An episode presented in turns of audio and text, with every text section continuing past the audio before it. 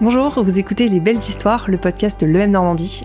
Je suis Alice de Guyenro, diplômée de la promo 2017 et je vais vous raconter ce qui m'a amenée à devenir fondatrice de Clac, une marque de chaussettes dépareillées.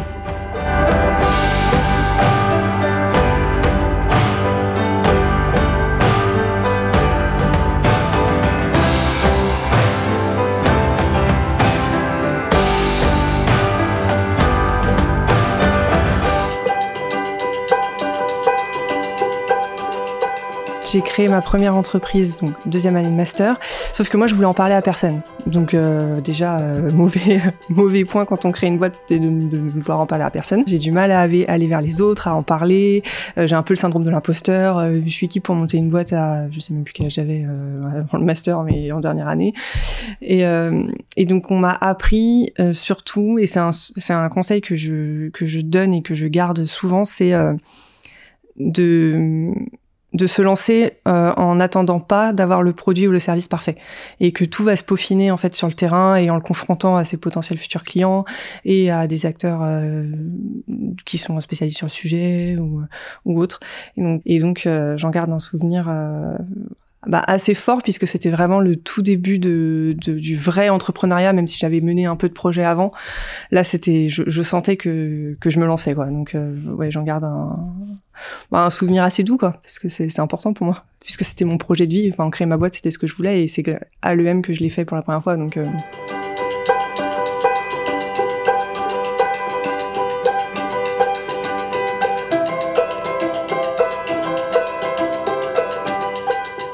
renaître de ses cendres.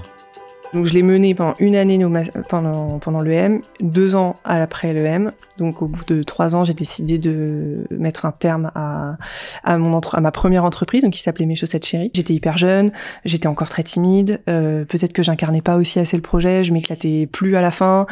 Euh, j'ai fait un pop-up qui s'est hyper mal passé, ça m'a complètement, euh, ça m'a complètement, enfin j'ai perdu confiance en moi et en le projet. Et je pense que ça a été une belle décision parce que de cette, euh, de, de cet arrêt de première boîte est née la seconde je sais pas, peut-être trois jours après avoir arrêté la première, j'ai eu l'idée de claque, qui reste de la chaussette, mais qui est complètement différente. Et pour le coup, dans un projet, c'est un projet dans lequel je, enfin, c'est plus qu'un projet maintenant, puisque c'est c'est quand même ma vie euh, au quotidien. Mais euh, mais j'ai voilà, j'ai euh, ça a été, j'ai beaucoup appris vraiment euh, beaucoup appris. Euh, c'était très dur parce que, bah, comme je disais, j'ai eu l'école, l'alternance, le job à côté, ou et puis mes chaussettes chéries. Donc ça a été assez intense. J'ai l'habitude de dire que si je que si j'avais pas fait toutes les erreurs que j'ai faites sur mes chaussettes chéries, j'aurais pas réussi à amener claque où je voulais euh, aujourd'hui.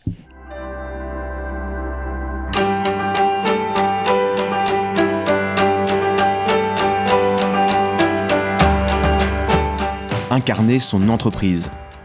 Alors oui, c'était pas tout à fait le même produit. C'est ce qui a fait que euh, je, l'ai bien plus porté et j'étais bien plus. Euh, je l'incarnais plus ce projet, c'est qu'on passait d'une box de chaussettes par abonnement euh, que pour les femmes, donc assez girly, dans des coloris qui me ressemblaient finalement plus parce que moi je m'habille que en noir et blanc, à une marque de chaussettes euh, dépareillée où le principe c'est de faire passer le message de manière décalée parce qu'il y a des messages qui apparaissent au-dessus du talon, donc qui se voient quand on porte des baskets avec un 7 8 un short, une jupe et en fait, moi, je suis une ancienne très grande timide, et donc l'idée, c'était vraiment de, de faire en sorte que les chaussettes parlent à ma place. Et donc là, je l'incarnais, puisqu'en fait, ce produit, quand j'en parle sur les réseaux, c'est les chaussettes parlent à ma place. Et, et c'est mon histoire. Moi, je suis une très grande timide. À 15 ans, c'était compliqué pour moi d'aller euh, acheter une baguette de pain ou de répondre au téléphone. Et donc, euh, voilà, que les chaussettes le fassent. Et donc, j'incarne, et c'est ça qui fait que euh, ça a été plus facile pour moi d'en parler sur les réseaux. J'avais un peu moins le syndrome de l'imposteur, puisque c'était mon histoire que je racontais au travers des chaussettes. Et donc, quand j'ai eu l'idée, mais je me suis euh, voilà je, moi je, suis un peu euh, action réaction c'est-à-dire je, je, je m'ennuie très vite. Donc dès que j'ai eu l'idée il a fallu que je lance. J'ai appelé mon jean j'ai dit écoutez mettez en stand-by les productions de mes chaussettes chéries je tiens un truc je vous rappelle dans trois jours et c'est ce que j'ai fait. Et donc j'ai lancé la j'ai lancé claque en je sais pas moins d'une semaine. Je pense que j'avais le nom les premiers protos euh, j'avais tout en moins d'une semaine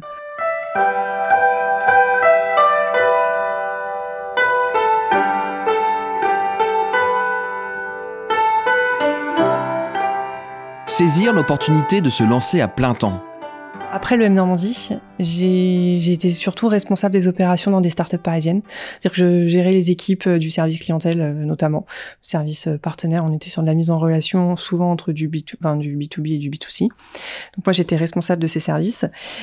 Et c'était pas du tout prévu que je me mette à temps plein. C'est euh, la vie qui a fait que, puisque je venais de rentrer dans une boîte, euh, c'était un peu la boîte de ma vie. Enfin, j'avais, j'avais déjà travaillé cinq ans auparavant, donc j'y retournais avec grand plaisir et on était venu me chercher, donc c'était, c'était chouette. Sauf qu'on s'est fait racheter. Et, euh, et voilà, d'un commun accord avec les acheteurs, on a décidé que, que j'allais partir. Et donc, euh, donc, je suis partie au bout de neuf mois après mon arrivée. Et j'ai lancé Clac trois, quatre mois avant, mais sans me dire que j'allais me mettre à temps plein dessus. Donc c'est au moment où je me suis dit, eh ben je vais peut-être quitter cette boîte. Je suis en train d'en lancer une et j'ai pas de j'ai pas d'obligation, j'ai pas d'enfant. Est-ce que si, je le fais pas maintenant, je le ferai peut-être jamais. Et donc euh, j'ai la chance euh, bah, d'avoir mon conjoint quand même qui m'aide aussi sur cette partie-là et notamment financièrement. Donc je me suis lancée euh, je me suis lancée comme ça. Mais c'était pas prévu.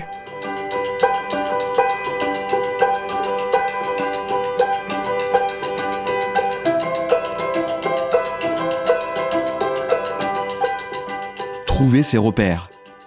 Euh, les premiers mois ont été compliqués parce qu'entre j'ai quitté en septembre 2019 ma boîte et j'ai officiellement lancé en décembre 2019 puisqu'en fait j'ai lancé mes prototypes de chaussettes de la nouvelle marque en courant été mais le temps que ça arrive eh bien euh, j'ai eu quand même trois mois entre le moment où j'ai quitté ma, mon job et le moment où j'ai vraiment pu euh, faire des events aller à la rencontre de mes clients et c'est quand même passé trois mois et ça a été un peu un peu long et je culpabilisais de pas avoir grand chose à faire à montrer j'avais le chômage à ce moment-là donc heureusement mais du coup j'avais l'impression d'en profiter sans rien faire à côté. Donc, ça a été un peu dur psychologiquement. Et d'ailleurs, je continue à regarder les offres, euh, toujours dans mon secteur, euh, sait-on jamais.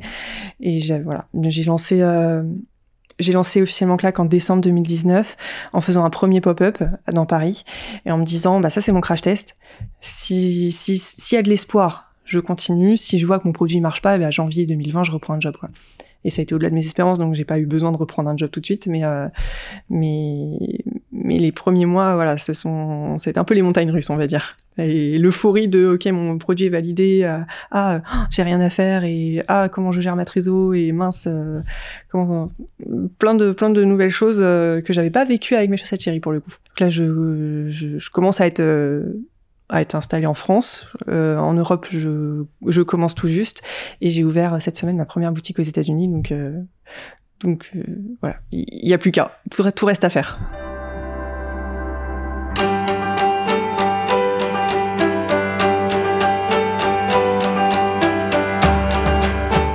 Défaire les clichés de l'entrepreneur.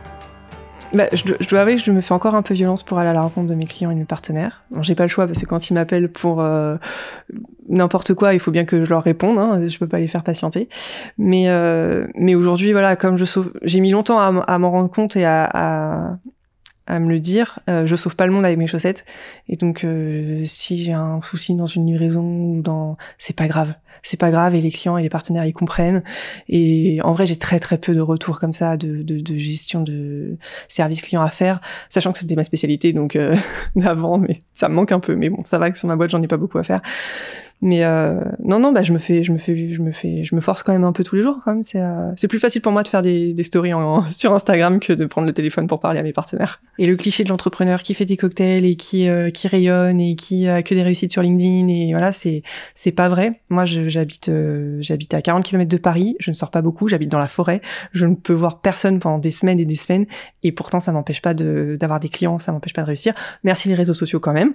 On dit souvent que, enfin, mes partenaires disent souvent que je suis le petit rayon de soleil d'Instagram, ça me fait plaisir parce que comme je, enfin, j'ai pas l'impression de rayonner en fait, euh, on va dire dans la vraie vie parce que moi je, je suis pas comme ça à sortir tout le temps. Là, je viens pour enregistrer le podcast à Paris. Euh, je me suis levé tôt pour venir parce que j'habite vraiment pas à côté. J'ai pris le train, le métro, euh, voilà. Mais donc c'est, voilà, il n'y a pas de de, clichés. lancez-vous. Vous n'avez rien à perdre. Au pire, vous aurez appris.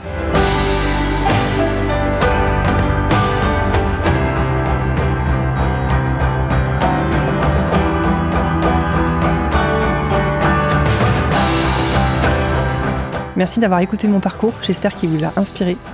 À bientôt